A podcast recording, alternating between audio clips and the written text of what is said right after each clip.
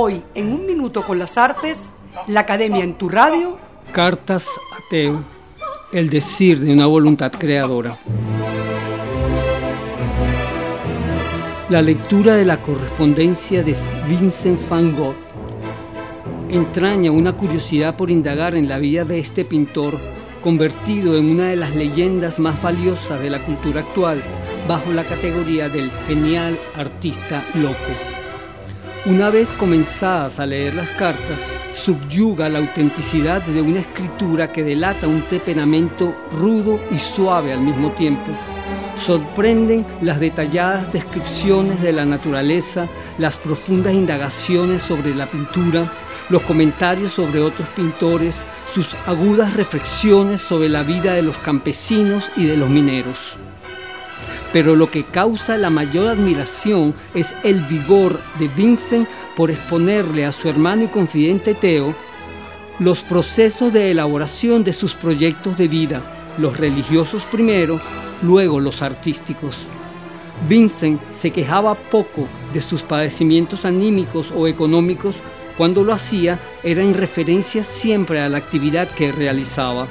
Tales padecimientos formaban parte innegable de una vida compleja en matices afectivos, pero en los momentos críticos tuvo la serenidad para llevar esas dificultades sin lamentos exagerados y con una paciencia sorprendente. La afamada locura del pintor se disuelven las cartas bajo la claridad de una voluntad atenta a una frágil situación vital.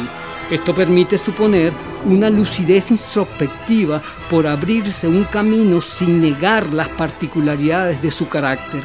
Sus cartas ofrecen la posibilidad de una meditación sobre el dolor de la condición humana, visto a través de un hombre que se empeña, quizás más allá de sus fuerzas, en ser honesto consigo mismo y fiel a las posibilidades expresivas de una actividad asumida como aprehensión y contacto íntimo con la realidad y con la naturaleza.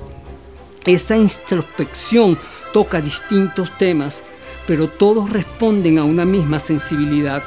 El destinatario de las cartas era cuatro años menor y además de ser el hermano por quien tenía mayor afecto, era también su proveedor económico. Vincent le envía a Teo más de 650 cartas entre 1872 y 1890. Durante estos 18 años, Teo asumió el papel de proveedor económico, el de amigo y el de confidente.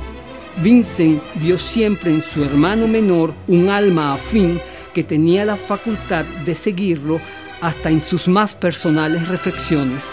El 27 de julio de 1890, Vincent sale a pintar a los campos, entra en el patio de una antigua granja y, oculto en un rincón, se pega un tiro en el pecho.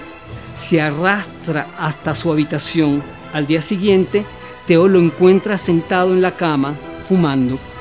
Dicen que ante los intentos de Teo por animarlo, sus palabras fueron, es inútil, la tristeza será eterna.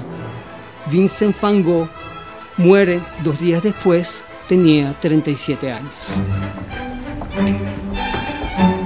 Hasta aquí un minuto con las artes, la Academia en tu radio. Escrito y narrado por Humberto Ortiz, en la producción Valentina Graciani, en la grabación, edición y montaje Raúl Sánchez.